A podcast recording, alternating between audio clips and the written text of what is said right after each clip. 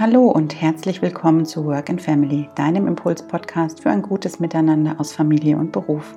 Ich bin Stefanie Poggemöller. Ich bin systemischer Berater und Business Coach, habe über zwölf Jahre Erfahrung aus der freien Wirtschaft und weiß als zweifache Mutter, was es heißt, die verschiedenen Bälle im Alltag aus Beruf und Familie jeden Tag neu zu jonglieren. Mit meiner Arbeit aus Coachings und Workshops unterstütze ich Eltern dabei, ihr ganz individuelles Vereinbarkeitsmodell zu finden. Mit meinem Podcast möchte ich Mütter und Väter inspirieren, um gemeinsam berufliche, familiäre und persönliche Bedürfnisse in Einklang zu bringen. Denn Vereinbarkeit ist aus meiner Sicht ein Gemeinschaftsprojekt und dabei gibt es nicht den einen Weg für alle Familien, sondern nur den einen Weg für jede einzelne Familie. Jeden Montag gibt es von mir in fünf bis zehn Minuten ein paar Impulse zum Start in die neue Woche, die ich dir mit auf den Weg geben möchte, um dich in deinem Alltag aus Familie und Beruf zu unterstützen. Und heute geht es um das Thema Nein sagen ohne schlechtes Gewissen. Mit dem Wörtchen Nein ist es ja so eine Sache.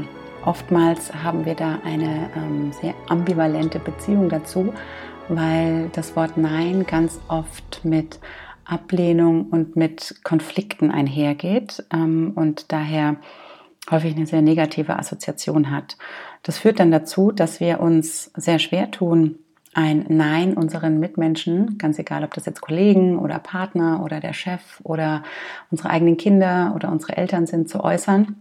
Mm, was dann in der Konsequenz allerdings dazu führt, dass wir uns unglaublich viele Sachen aufladen, die von außen an uns herangetragen werden und äh, damit selber vollständig in die Überlastung gehen. Deswegen möchte ich dir in der heutigen Folge zum Start in die neue Woche ein paar Tipps mit an die Hand geben, wie es dir möglich ist, Nein zu sagen, ohne dabei ein schlechtes Gewissen zu haben. Grundsätzlich erstmal die Frage, welche innere Haltung hast du zu dem Wort Nein? Also ich finde, es gibt einen ganz wertvollen Spruch oder ein Zitat, das heißt, ein Nein zu anderen ist auch immer ein Ja zu dir selber. Und äh, wenn wir uns diesen Satz mal oder wenn du dir diesen Satz mal so überlegst und vor Augen führst, was heißt das?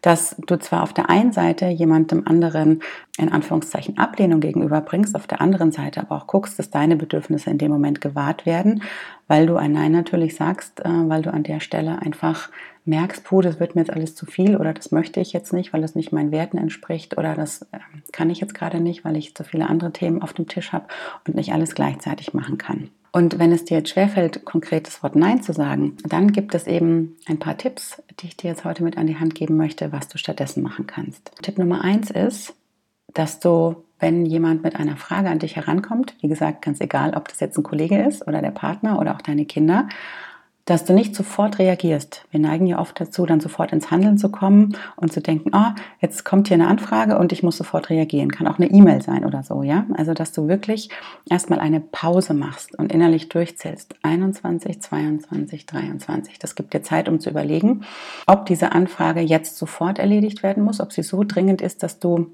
ohne äh, groß drüber nachzudenken, sofort ins Agieren und ins Handeln kommen musst oder ob du entscheidest, nein, ich lege das jetzt beiseite und kümmere mich zu einem späteren Zeitpunkt darum. Also deswegen erstmal Pause machen, um dir zu überlegen, ist jetzt sofort überhaupt Handlungsbedarf notwendig. Die nächste Möglichkeit ist, dass du sagen kannst, dass du so eine Art, ja, nettes Nein formulieren kannst in Form eines ja, abers. Ne? Also dein Kind kommt zum Beispiel zu dir und sagt, Mama, ähm, ich brauche jetzt ganz dringend XY.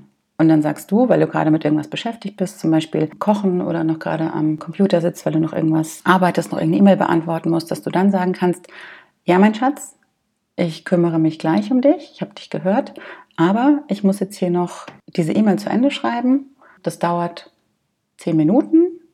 Oder wenn du kochst, aber ich muss jetzt hier gerade noch zu Ende kochen und dann kümmere ich mich um dein Anliegen. Ja, also das heißt, dann hast du auch das Gefühl, du kümmerst dich um die Belange und die Bedürfnisse des anderen, kriegst es aber hin, dein eigenes vorher auch noch zu erledigen. Was auch noch eine Möglichkeit ist, wenn zum Beispiel hm, ein Kollege fragt, du, kannst du mich bei Thema XY unterstützen, dass du dann sagst, ich check das nochmal kurz in meinem Kalender und komme dann wieder auf dich zu.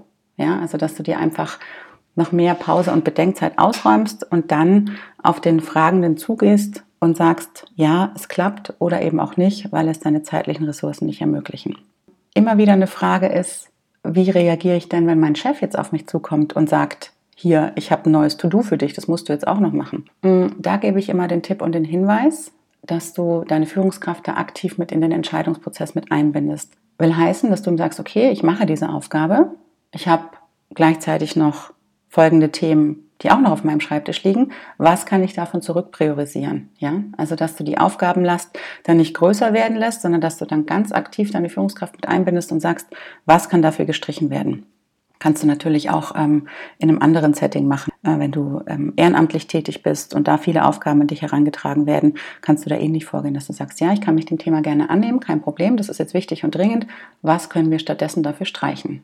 Ein weiterer Tipp ist noch, den finde ich im familiären Kontext auch ganz schön, wenn dein Kind zum Beispiel auf dich zukommt beim Thema Hausaufgaben und sagt, wir müssen das und das machen und du musst mir jetzt unbedingt helfen, dass du dann eben sagst, ja, okay, wir teilen uns die Aufgabe auf.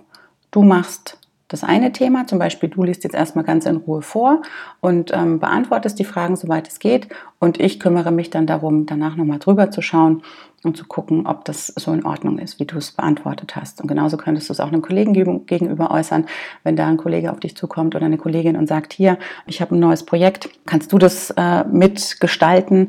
Und du hast das Gefühl, oh, da kommen jetzt ziemlich viele irgendwie Arbeitsaufträge auf dich zu, dass du dann mh, hm, ganz klar für dich erstmal eine Pause machst, überlegst, wie könnte eine gute Aufteilung sein und dann wieder auf den Kollegen oder die Kollegin zugehst und sagst, ich habe mir Folgendes überlegt, wir können uns die Aufgabe so und so aufteilen. Ich kann mir vorstellen, das zu machen und du machst das andere. Ja, auch das ist eine Möglichkeit, dass nicht alles äh, auf deinen Schultern leist, äh, lastet.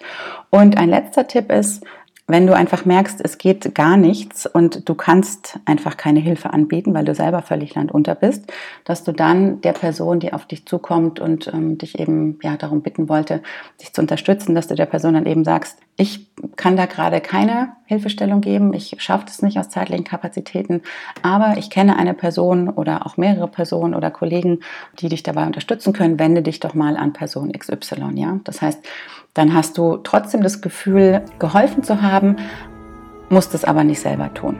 Ja, das waren meine Tipps zum Thema Nein sagen ohne schlechtes Gewissen. Äh, ich hoffe, da war jetzt einiges für dich dabei, dass du mitnehmen kannst in deine Woche. Mm, wenn dir der Podcast gefallen hat, dann freue ich mich über eine Bewertung in Form von Sternen oder auch einen kleinen Kommentar hier auf iTunes, damit dieser Podcast ähm, auch andere berufstätige Eltern erreicht und ihnen Anregungen und Hilfestellungen geben kann für ihren Alltag aus Familie und Beruf. Mir bleibt jetzt noch zu sagen, dass ich dir einen schönen Wochenstart wünsche. Ich freue mich, wenn du nächsten Montag wieder reinhörst und wenn du die kommenden Folgen nicht verpassen möchtest, dann abonniere den Podcast gerne und ähm, ja, dann hören wir uns am kommenden Montag. Hab einen schönen Tag und herzliche Grüße.